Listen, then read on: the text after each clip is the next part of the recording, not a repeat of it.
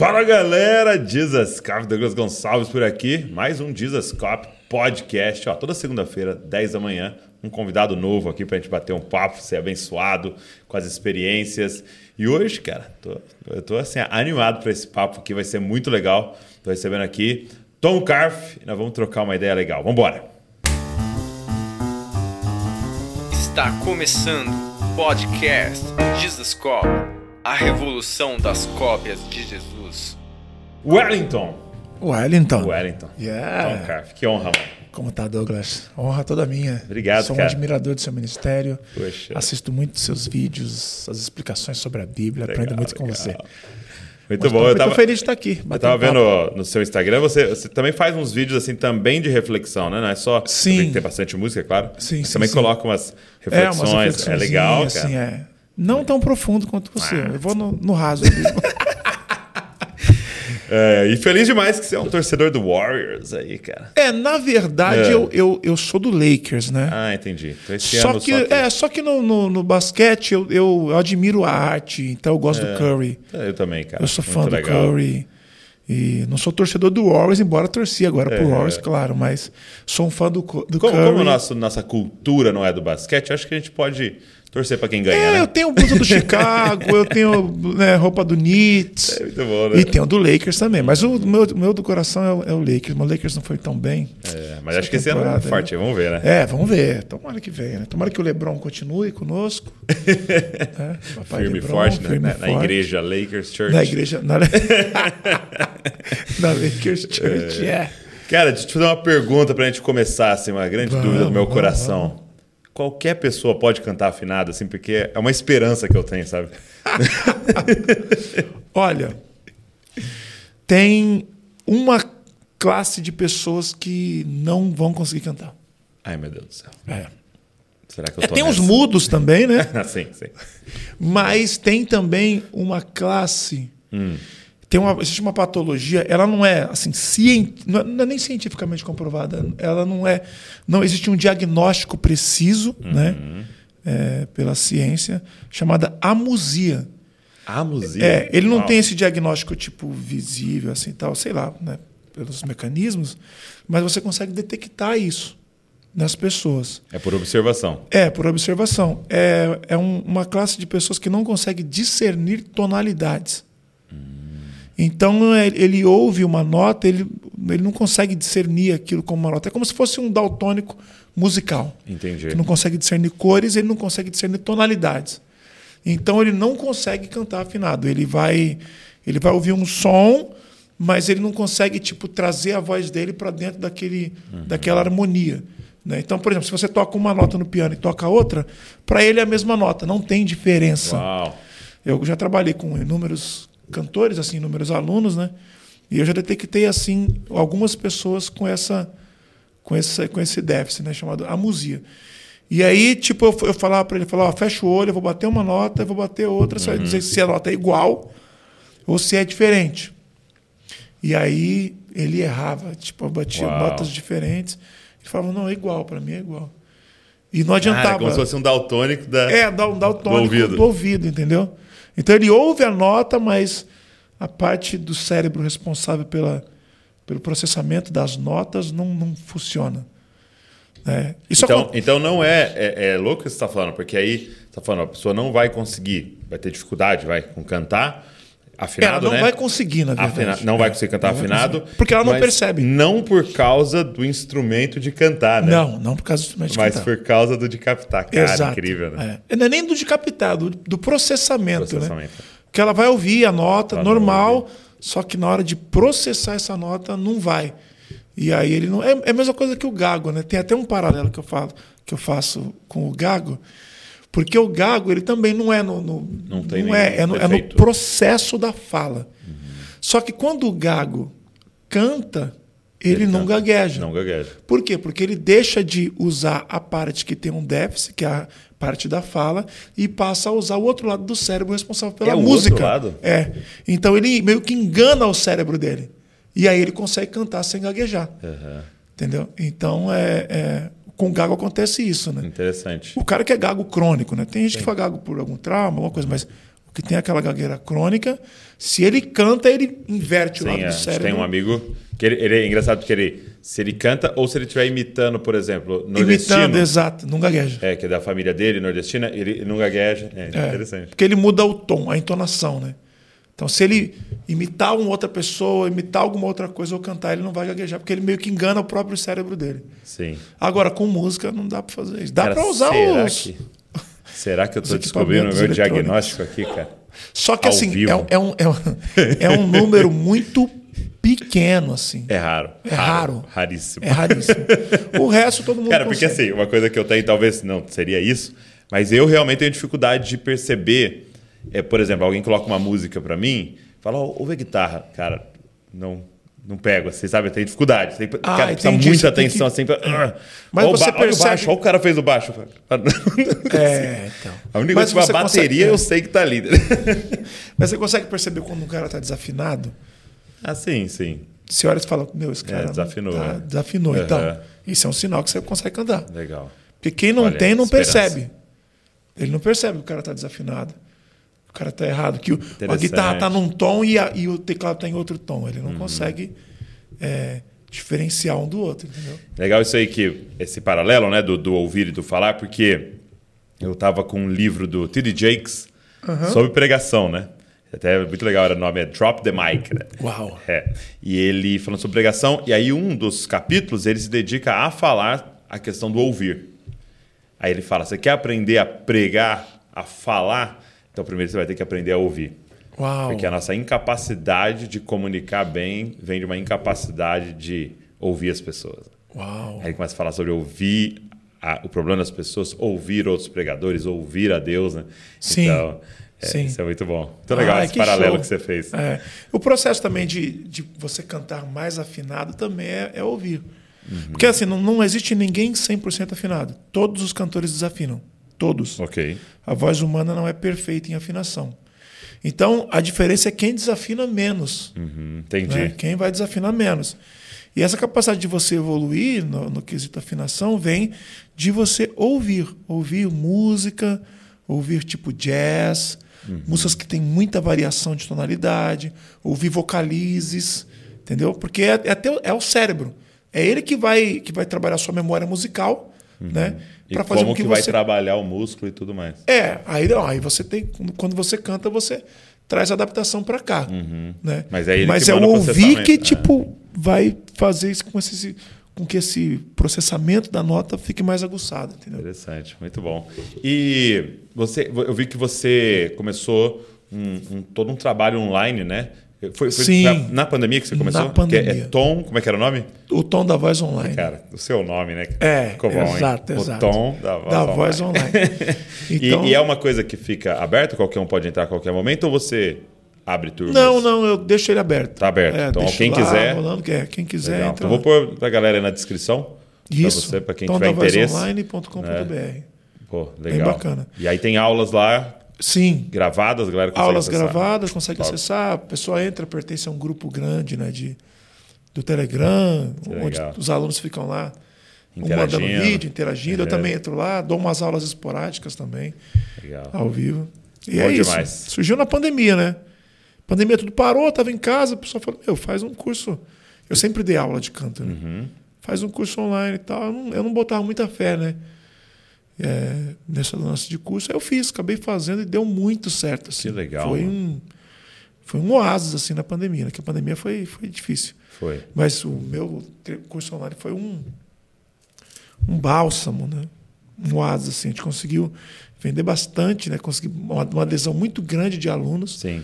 e foi muito bom. E você vê que tinha uma galera é, que estava esperando essa oportunidade, né? Porque, Exato. poxa, como é que ele ia ter uma aula com você? É, Como é te você vendeu ia, ia pra- vir em São é. Paulo ou você iria em algum lugar. Exato. E a pessoa, logicamente que o presencial, sem dúvida nenhuma, É. nunca vai ser substituído, porque você ali ouvindo uma pessoa dando as dicas vai, vai ser sempre superior. Mas, poxa, é, uma iniciação naquilo ali, as teorias, dicas de, pô, ouve isso aqui, ouve aquilo ali, vai ali. É, exato. Isso aí já muda muito. É, muda muito. A- Aliás, acho que o ensino num, num- num- todo está mudando. Né? Sim. Você que trabalha com a, com a área também de teologia, é. pô, o cara vai sair da casa dele, vai até um lugar para aprender um negócio, para voltar para casa dele. Você tem um material que ele vai assistir online ali, que ele vai é. ter um grupo também de pessoas que vão estar interagindo ali, debatendo os assuntos. A gente é tem trabalhado muito cômodo, né? de forma híbrida assim agora, né? É, então, por exemplo, aqui na igreja, né? Então a galera dos novos membros, né? Então eles vão na primeira aula e tem algo ao vivo. Sim. Para a gente se conhecer e tal. Aí, então, seis aulas gravadas e aí a última de novo é algo é, que é ao pessoal, vivo ali, pessoal, é, porque aí pode tirar dúvidas. Então, acho que tem esses dois momentos, assim. É, é legal. É, exatamente, Muito exatamente. É, eu estava tava lendo que você é, você é filho de pastor. Sim. O seu, o seu pai chegou a ser presidente da é, Batista. É, ele é o pastor presidente ele é o pastor, igreja. Ele é o pastor presidente. Comunidade Batista Hermon. Hermon. É, e eu sou pastor auxiliar. Legal. Também. Sagrada na, Pastor Auxiliar. Na Batista Irmão. Na Batista Irmão. Que legal. É, exatamente. Nós e, éramos... e, é só uma igreja local, numa localidade só, ou tem Tem filiais, tem congregações. Uhum. Legal. Tem congregações, assim, espalhadas por São Paulo. Tem uma em Londrina também. Então, e, e desde você e nasceu? Uma em Minas, Minas. Não, eu nasci na Assembleia de Deus. É mesmo? É. Nasci na Igreja Assembleia de Deus de São José dos Campos. E aí depois eu vim, a gente, com seis anos, eu mudei para São Paulo. E aí também pertenci à Igreja Assembleia de Deus, Ministério Santo Amaro. Uhum. Pastor Gal, hoje é o pastor Galdino, era o avô dele na época. E aí a gente cresceu, tá? depois a gente migrou para a Igreja Batista da Lapa, do pastor Davi Clava. Ok. Né, que já faleceu.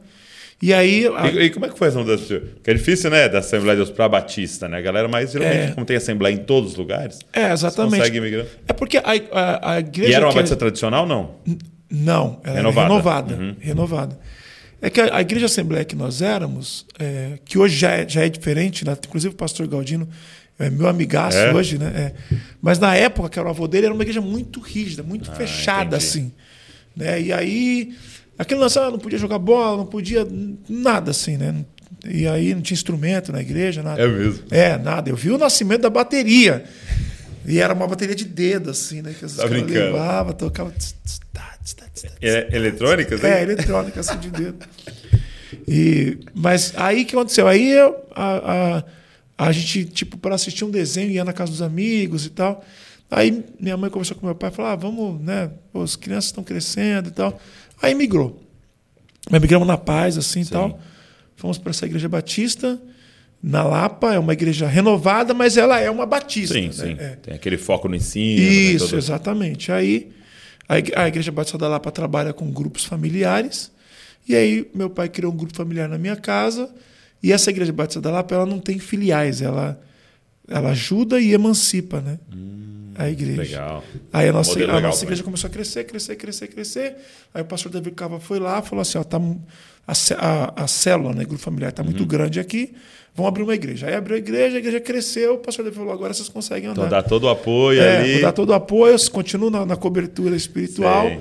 mas agora vai. Aí foi nessa que meu pai é, virou pastor. Por que irmão? Irmão do Monte Hermon, uhum. né? É, Monte Hermon, meu pai tem uma visão de, tipo, abençoar o bairro, né? Então, uhum. as águas que descem das geleiras do Monte Hermon vão para cidades ali alimentando. Então, a gente, meu pai tinha essa visão de, de alimentar o bairro, né? De, transformar o bairro ali, que era o Jardim São Luís, né? Uhum. onde a nossa igreja é situada. E, e quando você tinha, quando começou a Batista, o irmão? Irmão, nossa, agora. Talvez uns 13, já? é. 13. Uns 13. 13. Aí com 15 eu aprendi teclado. Entendi. Porque aí você é filho de pastor, você e, tem que tocar tudo. Como é né? que foi para você ser filho de pastor? Assim, na real, na real. É, assim, é legal. okay. Mas tem muita coisa que não é legal. É, sim. É, você é. é filho de pastor também. Tipo, tem uma pressão, né? Uma pressão da própria família. Tem no, uma... no saldo era mais legal, tinha mais coisa legal. Que, assim, na sua análise de adolescente, né? É, não sua análise de é, hoje, é, lógico. Não análise de hoje, é. de adolescente. Na época, assim. Ah, eu acho que tinha, era mais coisa boa. Assim. Mais coisa é. boa. Mas tá, o, tava meio perto. Tá, é 49 51. Exato, 49, aquele empate técnico ali, né? É, então. Mas, mas, o que não era legal é a pressão.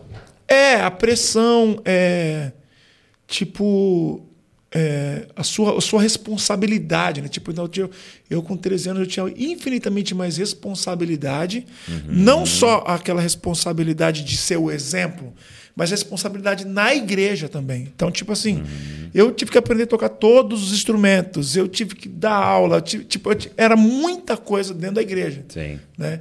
Então, essa responsabilidade, tipo, o tempo todo, segunda, terça, quarta, quinta, e ser líder de célula e uhum. tal, e ser do líder do louvor, e ser do louvor, e ensaiar, e à noite em todos os cultos, e de manhã, e à noite. Então, tipo assim, isso era uma coisa que me, me dava uma, um bug, assim, uhum. Né? Uhum. Na, na, na mente. Na sua adolescência. É, na minha adolescência.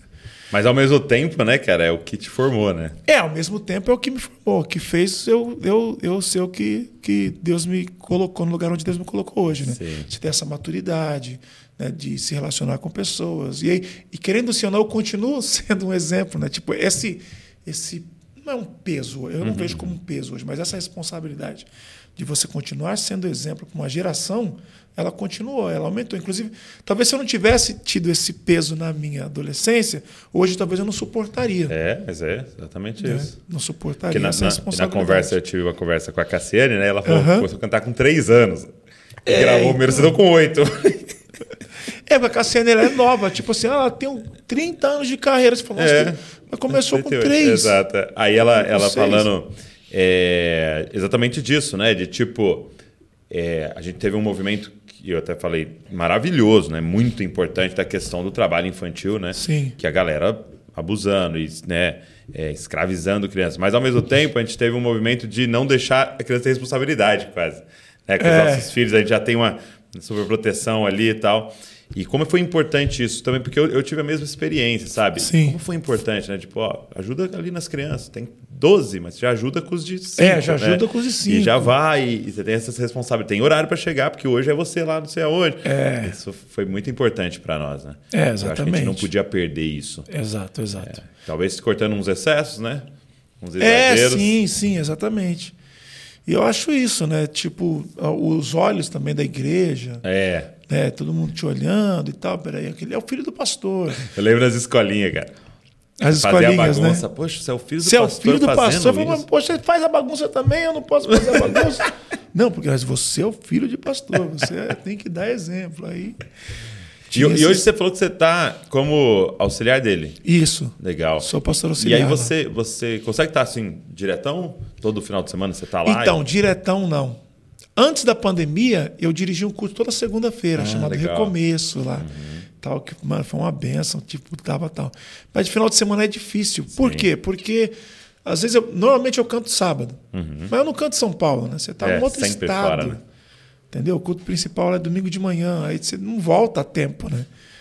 E Sim. é isso. Mas sempre que posso, eu tô. Que legal. E aí, aí você falou 15 anos, você começa aprender teclado para servir mesmo ali. Isso, a igreja. Legal. Exato. E aí foi seu primeiro contato mais direto com música mesmo, assim, de começar a se, se preparar. É, com sete eu aprendi violão, mas com 15 eu fui, fui pro teclado. E, eu, e é engraçado que eu não, não cantava, não tinha não, nada assim de canto. Não. Eu só queria tocar. Então, tocava ali, aprendi teclado para tocar na igreja, então tocava nos cultos e tal, né?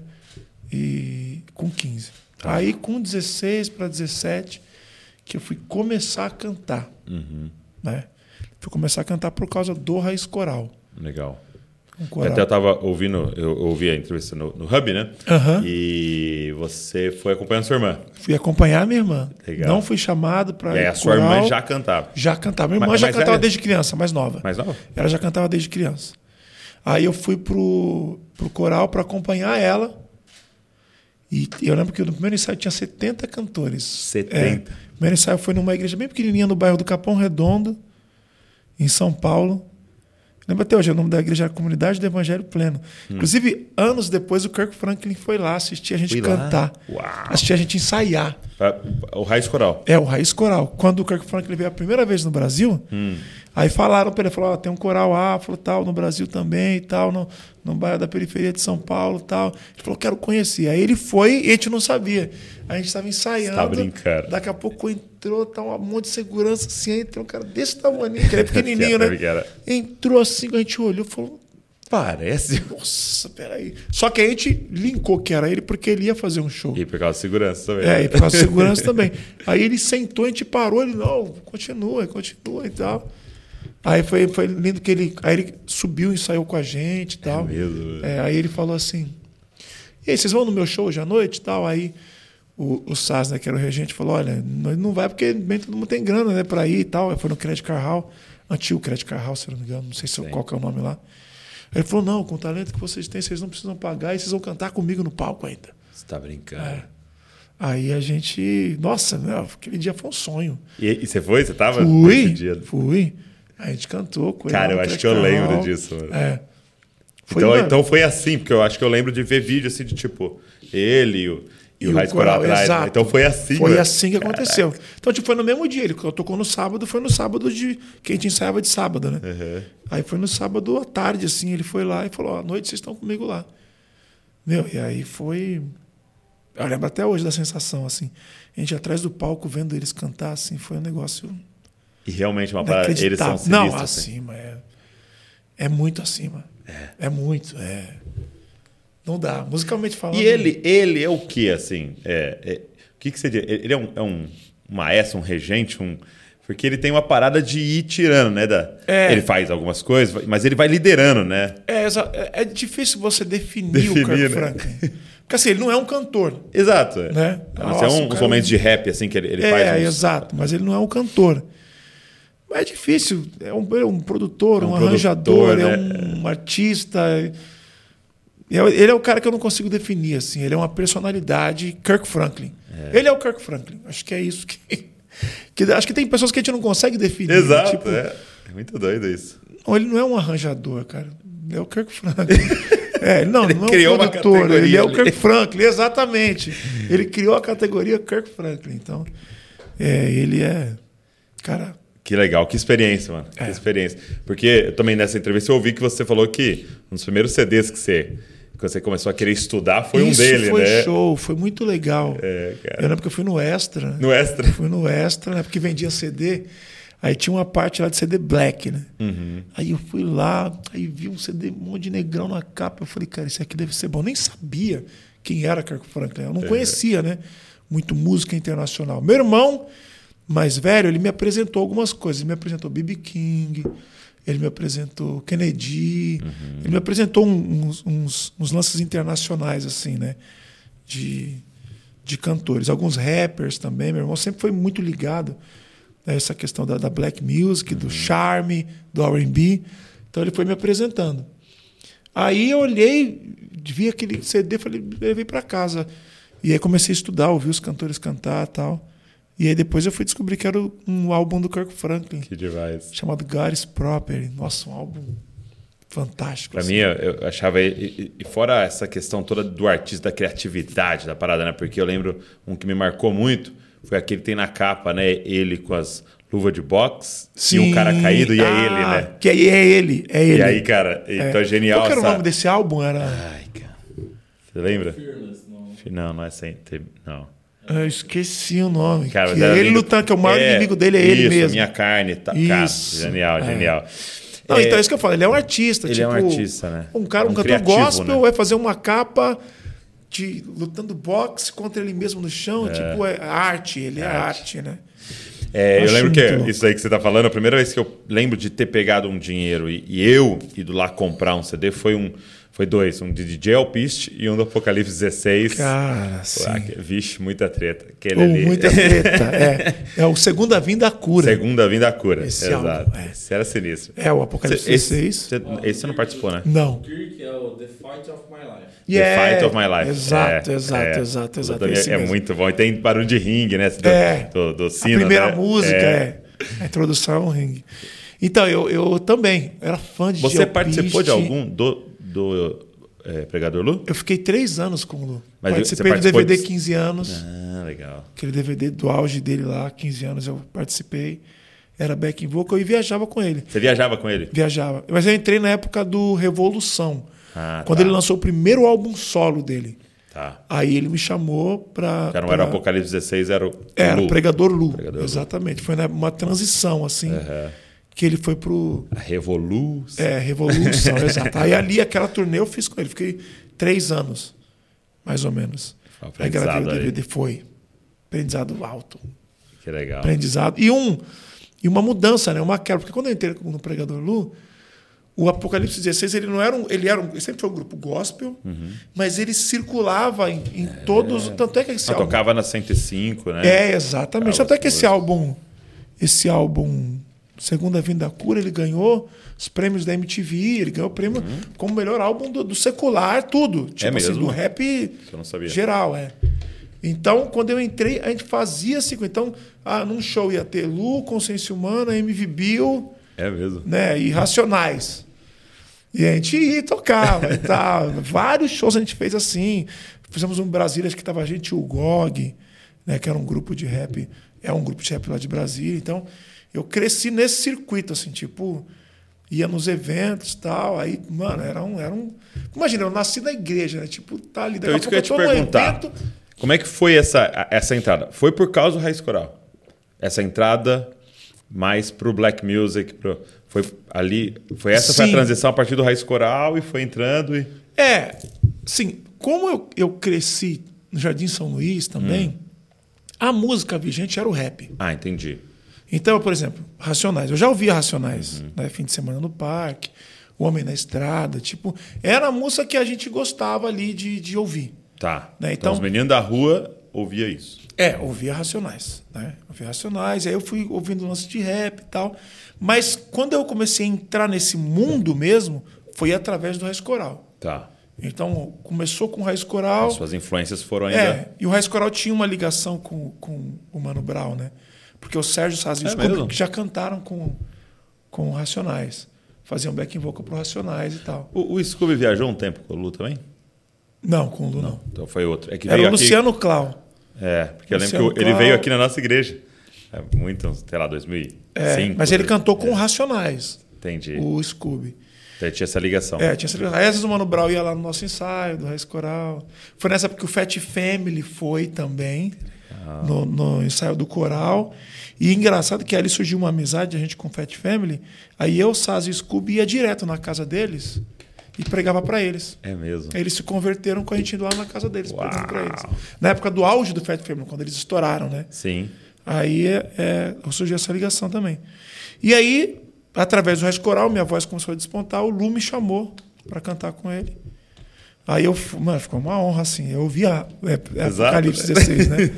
Ouvia Você tá demais. com quantos assim. anos? Tô com 39. 39. É. Sim. Ouvia demais, assim. Aí fui para PC 16.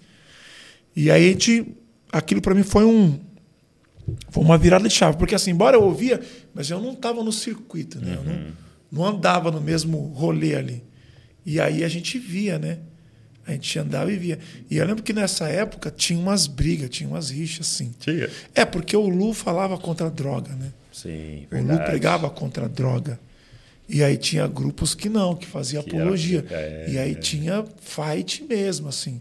A gente chegava no ambiente dos camarins, a gente entrava todo mundo olhando com cara feia assim pra gente, e eu falava, meu Deus do céu, hoje a gente vai embora. E pensa na cara feia, né? E Os pensa na cara- cara feia. É, exatamente. Antes de eu entrar, tinha alguns eventos que deu briga, assim, que foram pra cima deles, do APC, até armados, os caras foram pra cima. Poxa, mano. É, os, os caras que saíram correndo. Teve, então eu, eu entrei meio que dentro desse contexto. Os caras falaram, mano, tem treta e tal, não sei o quê. Porque o Lu é um cara que fala, fala de Deus, fala contra a droga, fala isso. e havia assim um, um- Porque desafiador uma coisa dessa, Sim. né? É, havia eh, realmente uma, uma consciência de, cara, é nossa missão, temos que entrar lá Sim. e ser luz naquele lugar ali. Exato, exato. Não, o Lu Pagar sempre teve preço. isso muito. É. E ele pagava o preço. Pagava o preço. Porque eu lembro, não era. Eu, eu lembro até hoje, a gente entrava nos corredorzinhos assim do. Ia cantar num ginásio, assim, né? É. Aí tinha os camarim, nossa. Você entrava, você passava, ninguém falava com a gente, tipo, sério, assim, passando e tal. E principalmente por essa Então, questão. É, por essa questão, porque ele batia de frente com, É, com o prostituição, sistema, exato, contra a prostituição, contra o crime, contra droga e tal, essas paradas. E aí, na época, era um negócio. E ele falou: não, é nossa missão, vamos continuar falando, vamos se prestar atenção nas, nas letras do Lua. Ah, ele sim. tem sempre uma crítica em relação a isso. né? E aí, e aí foi. Aí até que depois o Lu ficou mais no lado gospel, né? Depois que, que que talvez não sei se por causa desse, dessa ruptura, né? Aí ele ficou mais. E Deus vai no- conduzindo, né? É, e Deus vai conduzindo quer também. momento. E, e antes disso, você já tinha feito algo solo? Não. Foi após o APC 16? É, foi pós a PC 16.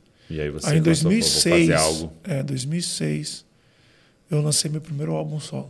E como é que era para os seus pais, para é, a igreja e tal? Então, foi um negócio muito interessante, porque nessa época que eu estava no Apocalipse 16, também estava no coral, estava no link, eu estava tipo assim, eu estava meio deslumbrado. Você estava assim, nos três? sabe? É, No Link- nos três. é, chama é. Link, Link 4, Four, né? Link Four. 4, Link 4. Link 4. né? Aí eu, você ficava muito deslumbrado, muito aéreo assim e tal, né? E aí, nossa, que legal e tal. Então, muito avoado assim, né, na minha vida. Aí eu lembro até um dia eu estava almoçando com meu pai, meu pai falou assim: "Então, você quer ser meu discípulo?" Foi interessante isso. Aí eu falei assim: "Quero". Ele falou: "Então você vai sair de todos os grupos". Seu pai falou? É. Na mesa do nada assim. Aí eu falei: "Tá bom". E é engraçado que, tipo assim, eu tava deslumbrado, né? Com a fama, Sim, com as cara. coisas. Não tinha dinheiro, mas a fama. Os aplausos estavam pagando. Exato, os aplausos estavam pagando. Aí, falei, quero. Ele falou, então você sai de todos os grupos. Uau. Aí eu saí. Aí quando eu saí, meu pai me ajudou. A, o meu, a- ele bancou meu primeiro CD solo. É mesmo. É, E ele meu primeiro bancou. CD solo. Nossa. Aí, só que ele falou: você vai me pagar. Eu vou, Sim, vou bancar aqui sim. para você. E me pagar. Mas isso foi muito bom para mim, né? Meu Deus. porque me ensinou a honrar as coisas, os compromissos. Eu lembro que até hoje, depois, quando eu lancei meu primeiro CD solo, eu comprei uma moto para ele. Tipo, um pouco mais caro que o valor que ele bancou. Ele É. gostava muito de moto você na deu uma época. moto pra ele? Uma motona para ele assim e tal. Foi, foi lindo, assim. E aí, é, aí começou, 2006. Um álbum chamado Tenho Que Estar Preparado. Álbum muito bonito, assim. Tinha uma música que fala sobre família também. Lindo. Então ele, ele te ajudou a tratar o seu coração, sua motivação naquilo que você ia construir dali pra frente. É, exato. Exato. Por que, que exato. você está fazendo isso? É, por que, que você está fazendo isso? Isso é muito bom. E eu acredito que meu pai, que Deus usou meu pai ali também, porque eu acho que o, o Raiz, o Link e o Apocalipse 16 foi para eu aprender. Eu tinha que aprender ali, Sim. a lidar.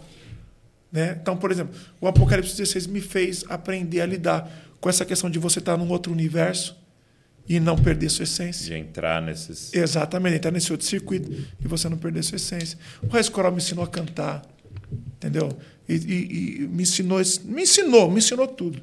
Só que não era para eu continuar.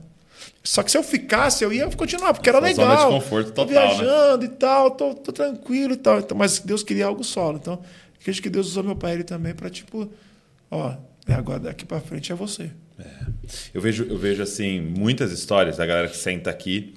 Esses momentos, cara, de virada. Sim. Esses momentos da vida, você fala, cara, se tivesse escolhido diferente ali, eu não sei se a gente O- estaria sentado, estaria aqui, sentado aqui. conversando. É, e Ah, geralmente, assim. e geralmente estão ligados a uma submissão Sim.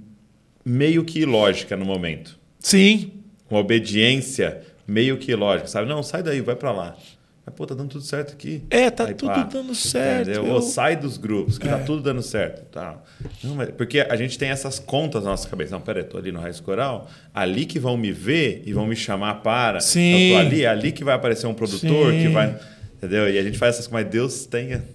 É, exatamente. dele, né? O jeito Não, isso que ele vai é, fazer. Isso que você falou é interessante, porque apareceu, nessa época já aparecia vários empresários, tipo, Uhum. olha, eu vou lançar você, tanto para música secular, né, quanto para música gospel. mesmo? É, recebi muito convite para cantar secular, assim, muito.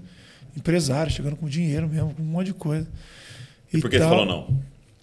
Porque quando eu entrei no Raiz Coral, eu era uma época, e, e principalmente com as pessoas que eu convivia, que muita gente cantava no secular e, e tocava também. Tocava no, no bar, tocava em banda de pagode, tocava, fazia back vocal para dupla sertaneja e tal, não sei o quê. Então essa era uma época. O que a galera fazia também para ganhar dinheiro. Todo mundo da quebrada, não tinha nada, beleza. Só que quando eu entrei Raiz Coral, eu não sabia cantar. E tinha 70 cantores. E Deus falou para mim, "É isso que eu tenho para você. Aí eu falei, Deus, se eu aprender a cantar, eu não vou fazer igual essas pessoas que estão saindo para tocar fora. Eu vou, eu vou ser daqui. Eu sou de dentro. Sou seu. Sou seu. Você fez um voto. Fiz o voto. Uau. Aí eu fiz o voto com Deus. Ali, eu lembro até hoje. Falei, eu vou cantar só para ti, só vou cantar para ti. Se eu aprender a cantar, eu vou cantar só para ti. Aí toda vez que eu recebia esses convites, eu lembrava. Não dá. Mesmo não tinha nada. Um dia eu recebi que foi um que me balançou assim. foi de uma banda bem famosa na época. Aham. E o vocalista tinha estava saindo para fazer carreira solo, né? Mas já tinha um ano de agenda já marcado com essa banda. Já tipo, era grana Era já. pra, não era nem pra ser um back vocal. Era Não, pra, era linha de Uau, frente. Pra sumir. Aí aquela me balançou. Falei, Deus, será que não tem uma brecha? não? Uma cláusula. É, vira de costas, só esse ano. uma cláusula aí na- no contrato. Aí eu lembro que até hoje eu estava no ônibus e estava bem balançado assim. Eu estava no ônibus, assim, dentro do ônibus, em pé. Aí Deus falou, ó, você falou aquela parada comigo, hein? Aí na hora eu liguei para a empresária e falei, ó, não vai rolar, Uau. não vai rolar. Esses momentos, né? Esses momentos. E, E, e é lógico. eu tô, você falando. Eu tava dentro do ônibus no- lotado. No, ônibus, né? De pé. Ou Em seja, pé. não tinha lugar pra sentar nesse Eu- ônibus. eu- É, não, não, não tinha lugar uma pra proposta sentar, né? financeira, Exato. exposição e tal. Fama, tudo. Cara, pra mim, é, é- isso que você tá falando é. Poxa, queria que todo mundo que tá aqui ouvisse. é, a para- a- tem, tem uma fórmula com Deus. Sim. Obedecê-lo. Exato. fórmula. Porque você pega Abraão, era de um jeito. Aí Esther já era uma mulher, outro jeito. Aí Sim. você pega outro era novo, o outro era velho, outro era não sei o quê. outro Era analfabeto e doutor. Exato. tal. Aí você traçar uma linha. O que, que tem em comum? Obediência. Obediência. Obediência, É. Quando você vê também em, crônicas, né? Você vê a linhagem dos reis, aí tem sempre aquele adendo. Esses seguiram os ensinamentos ou de Pai Davi, ou de Deus. Uhum. E o reino foi próspero. Aí o outro, esse não andou segundo, então perdeu o reino em dois anos. Não tem inteligente, é, não burro, tem. saudável, É, não é, tem. é, é. Não tem. É seguir os, os ensinamentos, seguir os princípios. Aí vai. Não seguir os princípios, não vai. Muito bom. Que legal, cara. Então seu pai bancou o primeiro ali. Bancou o primeiro. É, bancou o bom, né? primeiro. Pai pegando a flecha ali, É, exatamente. soltando. soltando. É. Aí foi, foi legal, porque ela naquela época ainda vendia CD, né? Uhum. E eu lembro que, como eu fiz um solo no Raiz Coral, que na época deu uma despontada assim, então muita gente queria o meu CD, né? Aí eu lembro que eu vendi 8 mil cópias.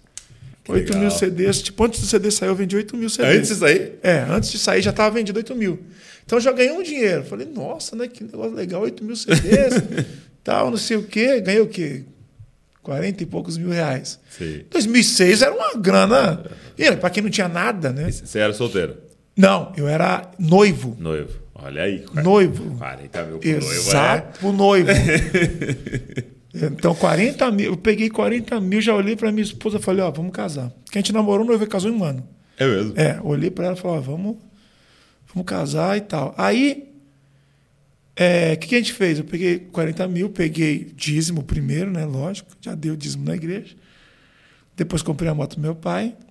E aí a gente reformou a casinha dos fundos da minha sogra. Uhum. Lá no Capão Redondo, três cômodos. A gente reformou e fomos morar lá. E eu comprei um carro, foi um Corsinha. Eu não lembro nem a cor, eu não sei dizer qual é a cor daquele carro. Eu só lembro que quando eu cheguei em casa, a minha esposa falou assim: "Pô, por que, que você comprou esse carro dessa cor? Eu falei, porque era o mais barato que tinha. Tava na promoção essa Tava cor. na pé. Acho que ninguém queria comprar por causa É, daquela muito cor, e aí eu bom. comprei ele e cheguei em casa, acho que paguei, sei lá, 4 mil reais no carro. o carro, quando chovia, ele parava. Foi muito interessante essa, essa época. Mas eu sempre fui esse, esse cara também, né? Tipo, o Lu me deu essa, essa noção de Hum. que você tem que investir na sua carreira Entendi. né? Então tem gente que, não, o cara começa a cantar agora, não, já vou E comprar um carrão, mente, já é. vou. É, não, você, você precisa construir um negócio ainda. É. Então a gente foi, moramos cinco anos, inclusive, né? Ali, de favor da, da nossa sogra e tal. E construindo a carreira, e gravando, gravando clipe e tal, tal, tal, tal. Foi. Que incrível, mano. E agora eu vi, vi recente que você. Porque é muito legal, eu- uma coisa que eu amo muito é a questão da inovação, né? Que é Aham. você ousar umas paradas assim. Sim. Então você pegou uma música penteca aí e gravou um trap. Um track. é, Muito bom. exato. E, é bad. e engraçado que foi de brincadeira. Não, É não era sério. Não era sério. Foi assim. Eu tinha um curso, na verdade, eu gravei para divulgar o meu curso.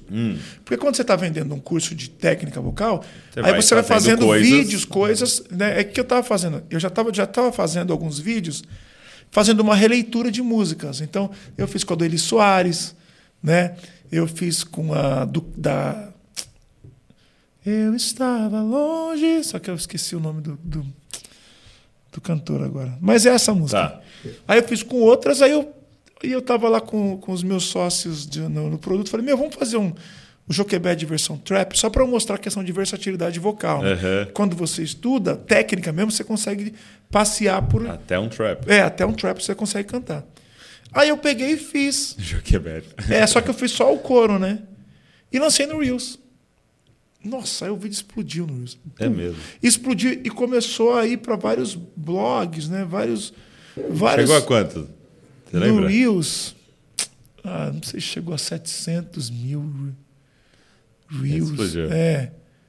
Acho que foi isso, 600, 700 mil. Só que ele começou a. Aham. a sair, sair A em citarem, outros. a é, a citarem. citarem. E quando a gente ia tocar, as pessoas pediam. Joquebed Trap, Joquebed, tu vai cantar Joquebed Trap? Eu falei, meu, mas eu não sei a música. Aí eu- Entendi. Quando é, você ia nos eventos, a galera Pedia. Aí eu falei, aí depois eu- a gente estava no outro dia, tava eu, o Ricardo que está aqui comigo, e o Felipe, que é o produtor, estavam conversando. Aí o Ricardo falou, mano, vamos lançar a Joquebed aí, vamos fazer ela. Falei, é mesmo, é. Aí eu entrei no estúdio, fiz a estrofe em cinco minutos lá, né? Porque o que, que eu quis fazer? Eu quis fazer a Joquebed Trap, só que eu queria que a estrofe fosse numa linguagem mais urbana. Uhum, eu né? Eu conto a história de Moisés ali. não tem gente que acha que eu estou falando de mim. Não estou falando de mim, eu estou falando de Moisés. Moisés. É, só que eu, eu tento fazer esse paralelo né, entre Moisés e como você pode se inspirar na história de Moisés para né, chegar. Pra aí, hoje. chegar, chegar para hoje, dia de hoje. Então eu falei que era- então eu peguei o coro, né, falei com o Israel, né, que é o dono da música, e pedi, pedi uma autorização, tá, até trouxe ele para cantar no clipe. E eu fiz a estrofe no- numa linguagem mais urbana, assim, para as pessoas entenderem. E aí, é, e aí a música, cara, tipo, explodiu assim. A gente estava sendo chamado para cantar em vários lugares e, e a música mais pedida é Joquebed. Às vezes eu entro para cantar, pela primeira música, galera, Joquebed. É calma, mesmo? gente. Aí a segunda música, Joquebed. Falo, calma, gente. A gente vai cantar Eu vi você, final. um vídeo na, era na Fa- Fátima, na, Isso. Tanto e é tava cantando o Quebec, né? E cantei Joquebed. Tanto é que a, a Fátima chamou. É claro, já, é, já foi o quê? A quinta vez que eu fui lá no programa Encontro. Mas dessa vez eu fui chamado por causa da Joquebed. Então, o negócio que era de uma brincadeira, É isso mesmo. aí, tipo, chamou atenção, aí a gente foi lá na Fátima, cantamos Joquebed. Aí antes, ah, quer dizer, eu cantei duas músicas antes, né? Que eu fiquei. Foi a primeira vez também, eu fiquei no programa inteiro, no sofá lá conversando com ela, né, falando de vários assuntos. Cantei duas músicas antes e a última foi a Joquebed. Aí ela Fizeram pediu. uma dança, né? Fizeram É, aí no, no, no intervalo, antes da, do intervalo da música, ela olhou para mim e falou: Tom, eu posso. eu ela falou: Tom, eu aprendi a dança do Joquebed. Posso, posso dançar com você? Aí eu falei: Claro que pode. Então ela, aí ela, ela foi até interessante o que ela falou. Ela falou assim.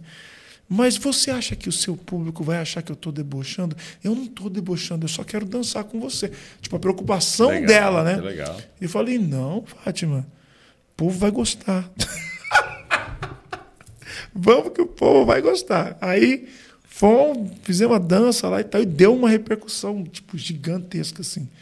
Esse lance da dança Joquebed, né? Fui apedrejado, Sim. mas também muita gente gostou. né? Gente foi, mas É a internet. né? é, é a internet. E, e como é que é esses, é, esses ambientes da, da, da Globo? Da, Sim.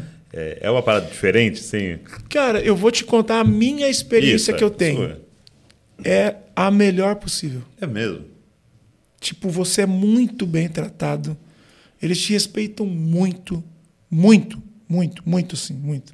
Inclusive esse lance da Fátima, né? Tipo, o fato dela chegar em mim. Uhum. Perguntar, né? Eu posso tal, é, Você acha que vai cantar, você acha que eu vou ofender? Eu não quero ofender ninguém. Você acha que eu posso? Você fala que eu não posso, que eu vou ofender, eu não faço. Então sempre foi assim. Tipo, eu sempre fui muito bem tratado. Não te olham com um olhar de discriminação. Isso é uma, uma coisa que tipo as pessoas de fora acreditam. Ah, não, às vezes a Globo quer derrubar os evangélicos. Não é, se não fosse assim, ela não me chamaria. Né? E eu não fui só para dançar Sérgio Quebete, fui para cantar porque eu te amei, eu fui para falar de Deus, já fui lá cinco vezes. Então, se eles chamam, é porque eles querem conhecer, eles querem entender. Né? Antigamente, tipo, há uns 10 anos atrás, isso era impossível. Tipo, quase ninguém ia lá né, na, Sim, na Globo. realmente existia uma, uma barreira. Depois, não, eles foram se abrindo, aí começaram a fazer o Festival Promessas, e começaram a abrir, começaram a trazer cantores, pastores, vários pastores né, já foram né, nos, nos, nos programas. Então, a experiência que eu tenho é. E quando respeito. você vai, é, eles têm assim uma pauta extremamente organizada. é, pede tipo assim, cara, não vamos entrar muito nisso, não vamos falar disso aqui não, tal, ou é uma coisa bem solta? Então, é, alguns têm pauta, Uhum. alguns você fica sabendo qual é a pauta. Só que algumas coisas acontecem na hora. Sim. É, dependendo do decorrer, o que está acontecendo no programa, O produtor ali vai sentindo É, vai. vai, sentir. Então, por exemplo, teve, teve uma vez que eu fui no Bial. Hum. É, a gente gravou o programa do Bial. E quando a gente gravou o programa do Bial, o programa ainda não, não tinha ido ao ar. Não existia o Bial no Conversa com o Bial. Ok. O Bial fazia um programa chamado, se eu não me engano, Na Moral. Hum. Não me lembro se era esse o nome do programa, que era um programa de debate. Tá. Até o Silas foi lá. É? Uma vez estava o Silas, o Jô Soares. Então era um programa de debate, assim, o, o do Bial. Só que depois que o Jô Soares saiu da, da TV, entrou o Bial no Conversa com o Bial. Uhum. E aí ele já fez uns programas antes, eu nem sabia, tipo, só que eu fui chamado para ir. E daí eles pediram para ele, falaram, Tom, indica alguém para ir. E eu fui chamado no Bial porque eu tinha gravado um clipe chamado X-Men, que a gente fez uma, uma super produção desse clipe. E chamou a atenção esse o lance do audiovisual, chamou a atenção desse clipe. E eles me chamaram para falar do clipe, da rede social, do, da, que é o, o internet, né? E aí eu indiquei, falei do Vini, eu já sinto muito que era meu amigo, e falei do da Pri, né? A Pri que também já era da casa e tal. Uhum. E, e aí ele falou, não, então beleza, vamos fazer com vocês três. E aí aconteceu. Esse a gente teve uma surpresinha nesse programa, é. né? Por quê? Porque a gente foi lá para falar do, da nossa. Como que a gente usa a rede social aham. para atrair o jovem. Uhum. Essa era a pauta. Né? E, é, e o Bial ia fazer as perguntas específicas para mim, para o Vini e para a Priscila. E aí, antes de começar o programa, o Bial veio conversar com a gente, muito educado, conversou. E ele falou, falou, ó, eu vou fazer umas perguntas para vocês. Ele já avisou antes. Uhum. Aí ele falou para o Vini, eu vou perguntar, eu não sei o que, que é canela de fogo, o que, que é manto. Eu Isso é quero um dicionário É, é um dicionário que eu não entendo isso aí, eu quero saber o que, que é isso. Então. Era, era ao vivo? Não, não era ao vivo. A gente gravado. gravava. Então, a gente nem tinha noção de como era o programa. A gente não sabia nada, né? Porque não tinha ido para a TV ainda. Então, ele tinha gravado alguns episódios para depois soltar. De uma vez. É, de uma vez. Aí, beleza. Tá. Aí, quando a gente tá lá, aí, no camarim, aí chegou um, um sociólogo ateu. E ele é um sociólogo ateu. Aí, quando ele chegou, eu falei, bom, isso aí a gente não sabia, né? Isso aí não tava no que script. tem um sociólogo, um estudioso, ateu e tal. Falei, nossa, então agora a gente tá. E eu já estava nervoso, porque. É. Imagina, você vai primeiro, você vai conversar com o Bial, né? Na Globo, um programa que vai substituir o Jô Soares, Deve tipo, ser um maior audiência. ambiente intimidador, né? É, intimidador e também você tem medo, né? Você tem medo até dos nossos, dos- de nós mesmos, né? Mais dos de nós. né? Você fala assim, peraí. Eu tenho que. Tá com mais medo do seu É, exército do que o Do meu exército exato. Eu tô olhando pro meu exército, vendo se alguém tá com a arma apontada para mim do que do outro exército. Então você fala, cara, eu, eu preciso, mano, eu preciso ponderar nas Acertar, minhas palavras. Eu não posso errar, não posso falar um nada assim, nada, nada, não posso. Eu tenho que pensar muito. Né? Aí beleza, aí começou o programa. Aí ele conversou comigo, falou do meu clipe, né, tal, não sei o quê. Conversou comigo, fez as perguntas, né, Canela de Fogo. Eu estava muito nervoso no programa, o Vini também. Só a Priscila que estava mais solta, porque já veio da, da TV e tal. É, e aí entrou esse sociólogo ateu. E aí, tipo assim, a gente ficou, mano, e o cara é inteligente, né? Tipo, estudioso. Feito tal, pro né? debate. É, eu, tipo, eu sei cantar, já fala de música, a gente vai embora, né? Só que o que foi interessante foi que o sociólogo ateu, ele não criticou nem a fé, nem a igreja. Ele foi chamado para falar sobre o crescimento do evangelho no Brasil Hum, numa versão, numa, numa perspectiva, numa perspectiva de quem tá dele, fora. de quem está fora. E aí ele trouxe a, a, a perspectiva dele e ele só falou do crescimento. Falou do crescimento. Só que teve uma coisa que ele falou que pegou que ele falou assim: olha, até sexy shop gospel tem. Dentro da perspectiva dele. Né? E realmente, eu lembro que tinha saído até uma matéria. Tinha um cara que fez um sexy shop gospel. Passou na TV e tal. A matéria, mas ele só falou disso. E eu fiquei muito tímido, mas falei, o Vini também, também. E aí, quando terminou o programa, a gente falou, meu, legal, né? Poxa, fomos bem, né? né? Aí passou o programa, nossa, depois que passou o programa, foi uma chuva de pedra. Foi. Uma chuva, chuva. E por que foi uma chuva de pedra? Porque como o Bial vinha de um programa que era de debate, a galera fez, talvez fez essa ligação. Essa leitura vai essa ser um leitura debate. vai ser debate, tipo, para eu debater com o ateu. E você não respondeu. Não, mas ele não falou nada. Ele Que não, não um falou debate. Deus não existe. Não Aham. entrou nesse aspecto. Mas tem todo um. é, é tudo uma coisa que envolve, né? É interessante isso. Quando você tem um, um conceito que envolve algo, você pode entrar lá e falar o que for.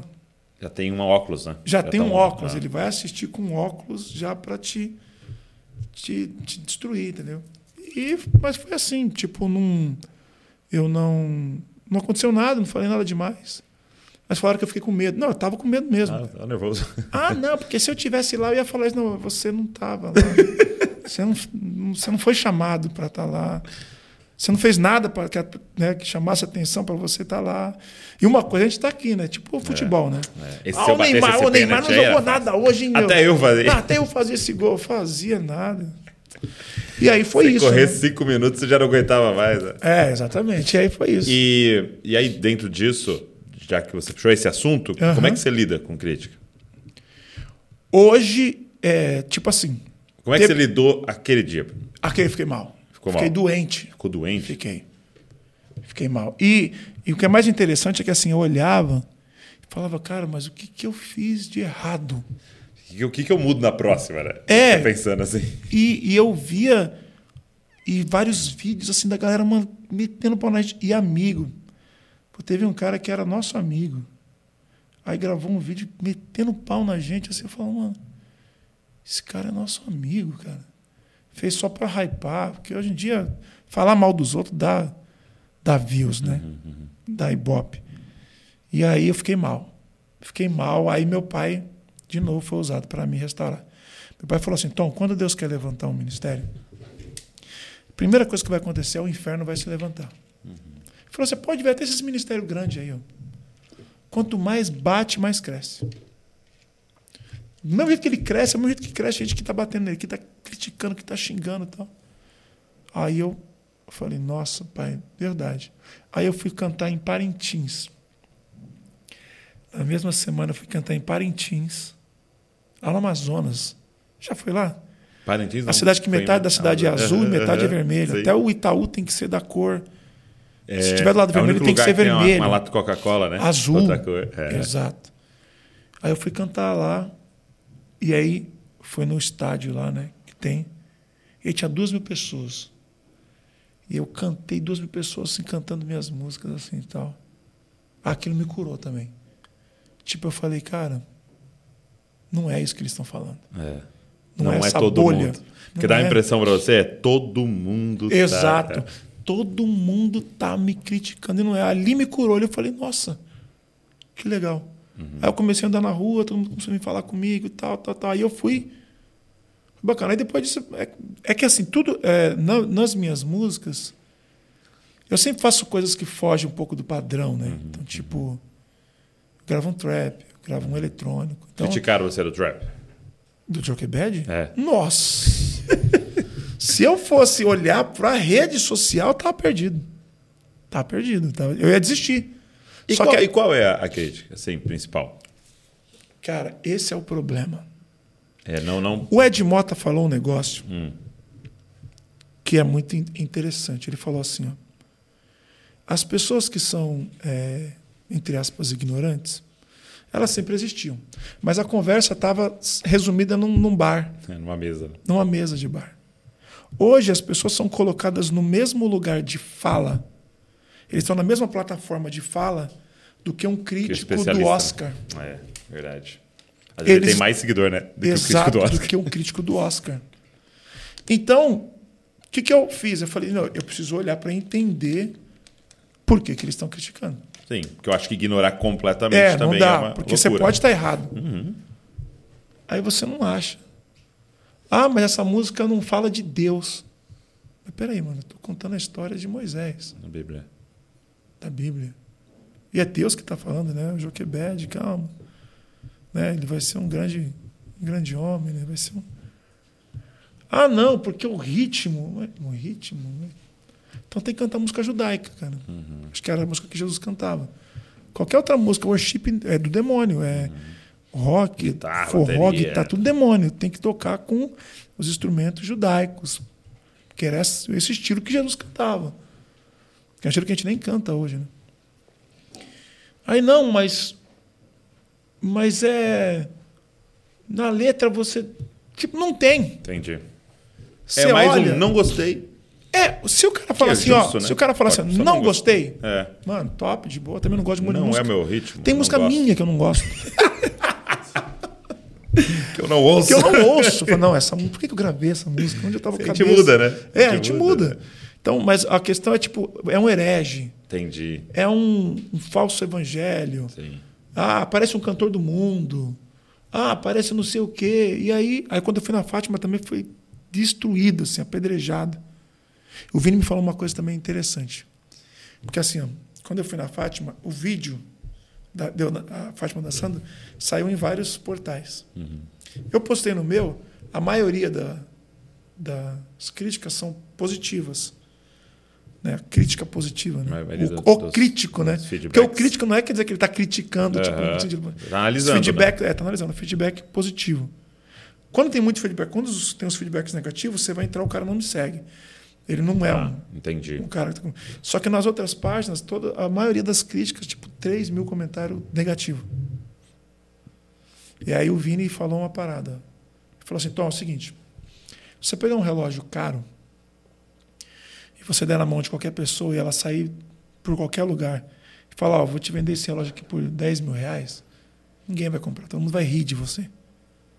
Só que você pega esse relógio e dá na mão da pessoa certa, no lugar certo, ele vai vender aquele relógio por 100 mil reais. Então você, vai ser só, você só vai ser valorizado no lugar que vai te valorizar. Sim, Fora desse lugar, você não vai ter valor nenhum. sim. Entendeu? E, e aí isso me também me, me Uhum. trouxe uma, uma, uma parada, né? Tipo, pô, é a página tal, é a página tal, o nome da página já é assim. O cara que segue essa página. Vou esperar o quê desse cara, entendeu? Então é. Aí eu já. E, e- e é o real, e tem um real também, né? Tipo, beleza, apanhei bastante assim na internet. Só quando eu vou cantar, a música que a galera mais pede é a Joquebed. Então o virtual tá me batendo, mas o real tá, É. tá gostando, né? Tá, tá É, eu acho que é uma, uma, é uma coisa que a gente vai ter que amadurecer de que, cara, a gente pode utilizar a música de forma muito saudável, por exemplo, para nos divertir. Exato. Não tem problema. Não, tem problema. Eu, eu eu, não vi você até falando, unção, cara, né? eu, É. eu, é, eu vi você falando É. isso. Tipo, cara, eu, eu vou lá na academia, eu quiser colocar um negócio que o ritmo é maior porque eu tô correndo, beleza. Assim, não tem um problema. Eu Não acho que o um problema é a problema. imoralidade. Exatamente. É aquilo que fere o Senhor, né? Exato. Então agora eu não posso fazer uma música que a pessoa vai se divertir, que a criança vai gostar, que o Exato. adolescente vai gostar. Então, Eu É. acho que é, é realmente o que você falou. Às vezes a gente fecha, né? É. E, e, e aí. É, ela gente... falaram, ah, eu não senti unção na música. Eu falei, eu também não senti, cara. e eu nem fiz para você sentir unção, cara. Eu fiz para É. você se divertir, dançar. Ir num retiro de jovens da igreja, botar Brincar, a música, é, é. vai para academia treinar, entendeu? Tá dirigindo seu carro, ouve a música. Não é nem isso, não é, não, mas isso não é um louvor vertical, mas não, é um- E qual o problema se não for? Entendeu? Mas a música parece que exalta Moisés, adora. Sabe o que eu acho também, Douglas? É o seguinte, a gente aprendeu, isso é uma leitura que eu faço. A gente aprendeu que música é adoração. É, é assim, pelo menos é uma leitura que eu faço. Tá. Ou seja, se, você, se eu canto uma música para minha esposa, é como se eu estivesse adorando ela. Sim, entendi. Então a galera faz esse link. Hum, entendi. Pode ser. Não, essa música é uma música, mas é uma música romântica, não tá falando nada de errado. O cara tá declarando, se declarando para a mulher dele. Não, mas não é uma música que adora a Deus, você tá adorando o homem. Não, eu só tô cantando, não tô adorando ninguém. Eu não ponho a minha confiança de salvação É de Moisés. salvação em Moisés. Não, eu não estou adorando a minha esposa. Eu não Sim. declaro que ela é minha salvadora. Nem que ela morreu na cruz por mim. Eu só estou cantando uma música para ela. Ou então eu só estou cantando uma música para o dia a dia. Eu estou cantando uma música, às vezes, de protesto. Eu estou fazendo uma música assim. Tipo, eu acho que glorificar a Deus não é, não está ligado simplesmente a isso. Oh Deus, eu te glorifico. Não. Se eu declarar meu amor e minha fidelidade pela minha esposa, eu estou glorificando a Deus. Deus está sendo glorificado nisso. Sim. Né? Se eu for um, um- um- funcionário leal ao meu patrão, né? se eu cumprir aquilo que está escrito na Bíblia, honre seu patrão, Sim. sabe? Não minta, não engane ele.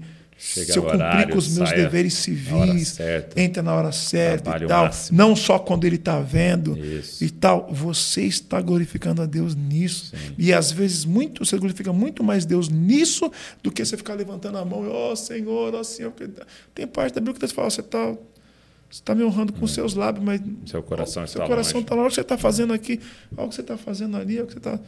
Entendeu? Isso é forte. E- e Deus está. Eu percebo assim, Deus, você contando e eu também é, assistindo de longe, né? Aham. Deus te dando uma graça, né? De entrar em. Porque não é, é engraçado, porque eles não chamam todo mundo. Não. E talvez pessoas que têm, assim, vamos dizer assim, mais seguidores que você, mais exposição. Sim, mais que exposição. não é chamado. E, ele Não é chama- chamado. e eu vi você esses dias com o é, Tiro Lipa.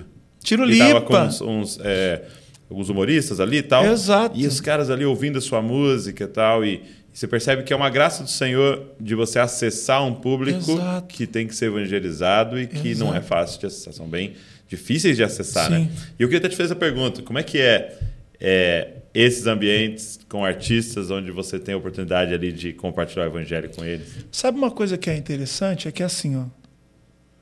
Quando eu chego, tipo assim, se tiver rolando alguma coisa de. de tipo. é, ah, sei lá, tá falando palavrão, tá fazendo uma, coisinha piada aqui. É, tal. ali tal. Quando eu chego, para. É mesmo? Eu não preciso falar nada. Não. Entendeu? Eu não preciso falar nada quando chego, para e tal. E, e, e, e eu entro, tipo, com a maior naturalidade, né? Tipo, e aí, pessoal, tudo bem e tal? E a galera já fica naquela expectativa. Aí sentei no piano, comecei a cantar. Né? O Tirolipa filmou assim e tal. Sentiram. Mano, eu, eu sempre faço isso, né? Eu participei da série Sintonia também, né? Do Netflix. É mesmo? É. Não sabia. É a série que não é uma série cristã, mas ela tem a igreja ali presente, né? Que é uma série que ela fala quais são os três caminhos, prováveis caminhos de um jovem que nasce na periferia de São Paulo. Ah, entendi. Então eles Um- retratam é. a igreja que está muito é, presente. um é o crime, né? O outro é o funk e o outro é a igreja. São os três destinos. Então a série ela mostra esse contexto, né? Quais são os três destinos mais prováveis. E eu fui chamado pelo Conde, né, da Condizila, para eu sou o cantor da igreja. Uhum. E aí entrei também, mesma coisa, maior naturalidade, fiz o meu trabalho. Né? Teve um fato que aconteceu ali, que foi muito interessante nessa série, que quando eu estava gravando uma música com o JP, recebe a cura, eu estava cantando, gravando a cena, né? E você repete, tipo, uns 200 É vezes mesmo. a mesma cena. E câmera aqui, câmera lá, câmera toda e vira. Agora vamos filmar da, da não é nem porque errou, é para ter Não. vários takes. É, agora filmar do lado, agora filmar dele te olhando, agora você olhando pra ele, mano, é um negócio de louco assim. Aí, aí a gente gravando, isso foi na segunda temporada. E aí o, o produtor da série, quando acabou a cena, no mesmo dia ele mandou uma mensagem pro Conde, falou: Ô Conde, quando o Tom estava cantando aquela música, eu me reconectei com Deus. Sério? E se você assistir a série, você vai notar uma coisa. Na, na primeira temporada da, da série, parece, não estou falando que é intencional, mas parece que a igreja vai. Tipo, vai. vai vão mostrar um lado ruim. Entendi. Vão- vão- Vai ser pejorativo. Vai ser pejorativo. Parece, não que essa era a intenção, Uhum. né? mas é que é muito difícil para um cara que, para algumas pessoas que trabalham ali, que nunca entraram numa igreja, Ser neutro, né? retratar. Não, É. não, ah, tá, não. tá. Retratar o que é a Retratar igreja. O que é a igreja. Então, por exemplo, tinha várias cenas que o pastor tocava numa menina, né? Mas tocava assim, não era nada de. Não tinha acontecendo nada. Só que o jeito que ele tocava, tipo assim, tinha que chegar alguém e falar: não, o pastor não, nunca vai colocar a mão assim. Entendi. Precisava de alguém de dentro é, falar. Alguém de dentro tinha que tá- ficar falando. Né? Então ele não vai falar assim e tal, tal. Então tinha muita coisa que aconteceu ali nessa primeira temporada. Teve, tem até uma cena da primeira temporada, eu vou falar porque é a primeira temporada, que o Conde já tinha me falado dessa cena antes, né? E que ele estava tentando tipo, ter de todas as formas para que não ficasse pejorativo. Né? Por quê? A menina se converte, né? vai para a igreja, e aí tem uma cena que ela está andando pela igreja e ela vê a galera contando um dinheiro dentro da igreja. E para quem está de fora, Ah lá. suou tipo assim, é. Mas a ideia daquela cena era o seguinte: a menina se entregou para Deus. E ela trabalhava fora e ela falou: Meu, não, tipo, assim, eu não quero mais trabalhar fora. Eu não quero. Então, quando ela entra e vê que existia uma contabilidade na igreja, ela fala: Eu acho que eu posso ser ministra de tempo integral aqui Entendi. e receber um salário. Essa era a, Era a ideia. Era a ideia. Só que quando é retratado por pessoas de fora, aí dá um lance. Então, a, a primeira temporada parecia que, tipo assim, ti- tinha outras coisas que parecia que a igreja terminava de uma forma pejorativa. Na segunda temporada, a igreja terminou É mesmo. lá em cima. O cara, Um papel. o cara foi mexido. E eu acredito que foi aquele fato que fez o produtor se reconectar com Deus. Não, a segunda temporada acaba. Quando, eu lembro quando terminou a segunda temporada, o que eu recebi de mensagem de gente chorando. Ai, tô chorando aqui e tal, não sei o quê. Gente que nem é da igreja, meu Deus, que coisa linda, tal, não sei o quê. Então a gente aceitando Jesus, voltando para Jesus, assistindo o final da segunda Cara, temporada. Incrível. Então eu acredito que essa influência Muito bom. gerou isso, né? Então, tipo, eu não precisei chegar lá condenando todo mundo. Ah, você peca, você... Não, eu só cheguei. Ser luz, né? É, a luz não precisa falar, cara. ser luz. Ela só precisa chegar. Muito bom. Se ela Cara, chega, já- interessante, hein? Quanta coisa você. Quantos ambientes, quantos lugares. É, exato. E aí, lado, tipo, desde lá do Lu, né? Naqueles De- ambientes, é. até um por isso que eu acho Netflix, que é, né? por isso que eu acho que o o, o tá com o Lu foi um, um aprendizado, Escola, né? né? É, uma escola para eu estar desse outro lado assim, né? Caminhando assim e tal. Então, eu não tenho problema com isso. Eu sei que isso é um chamado específico, né? Sim, sim. Nem todo mundo vai ter ah, essa mesma vocação. Mas eu não tenho dúvidas em relação a isso Legal. no meu chamado, assim, Muito bom. com Deus. Né? E fora tudo isso, família, né? É. Tem uma filha. nove Sofia, nove anos. anos. Sofia. E agora, Tá vindo a Antonella. Antônia. É, É. menina? Menina. Segunda menina. Segunda Meu Deus. menina. Foi marcado Sou por rei lá Deus, de hein? casa. Ó, aqui, ó. Tá, eu tenho Segunda, 15 que anos de legal, casado. Cara, 15 anos. 15 anos de casado com a senhora Carla Carve. Temos a Sofia e, E agora, agora está vindo Antonella. a Antonella. Melhor Que coisa, bênção. né? Meu Deus. É uma família, é um negócio. Tipo, tudo que você faz, você faz pensando assim na. Não, muda tudo. Acabou. É, você vai se mudar de casa, você, você não pensa em você, você pensa na tua filha brincando aqui, entendeu? Na tua esposa andando com carrinho de neném aqui nesse, nessa praça, nesse. Você faz assim, né? Então é. Família é a cura de Deus para nós. Né? É, exato. Para nos exato. libertar de nós mesmos. né? Sim. Os filhos, então. É. E o segundo é mais ainda, você vai ver. É mesmo. Porque já tem. Agora. Né, tem É, eu tô nessa expectativa aí, né? Muito bom. Mas a gente tá, a gente tá bem, a gente tá feliz. Não, não eram os planos a gente ter o segundo. Só que a minha filha, a Sofia, começou a orar, Hum, pedindo a Deus uma irmãzinha. Aí. A gente orando junto, assim, ela, papai, eu quero uma irmãzinha. Acabou. Eu olhei pra cara e falei, "Ah, não tem jeito, vamos embora. Muito Vamos ter que dar uma irmãzinha pra ela. Que bênção. Que venha com todo mundo na muita saúde é. aí, muita. Seja uma bênção. Amém, amém. Amigo, obrigado. Eu que Esse agradeço. tempo, que conversa boa. Boa. E eu espero que a boa. galera tenha sido muito inspirada por tudo isso daí. E obrigado, cara, por você abraçar seu chamamento, sua vocação, tanta coragem. Amém. E, e viver por revelação, viver o que Deus tem para você e que Ele Sim. te dê coragem, ousadia, muita criatividade, eh, discernimento para os lugares que é para você estar, para você não Amém. estar. E é uma honra estar aqui A nesse honra tempo com toda você. aqui. minha. Já disse que eu sou um admirador teu. Te assisto muito seus vídeos e estou muito feliz de estar aqui. Bom demais. Tamo junto. Você que está aqui com a gente, obrigado. Você que ficou assistindo, ouvindo a gente aqui. Segunda-feira que vem, 10 da manhã, estamos de volta aqui para mais um episódio. Mais alguém aqui nessa mesa para a gente conversar. Pega o link, manda para todo mundo aí. Também se inscreve, deixa um comentário aí do que, que Deus ministrou seu coração durante essa conversa aí. E espero vocês na semana que vem. Deus abençoe você e não se esqueça, você é uma cópia de Jesus. Valeu.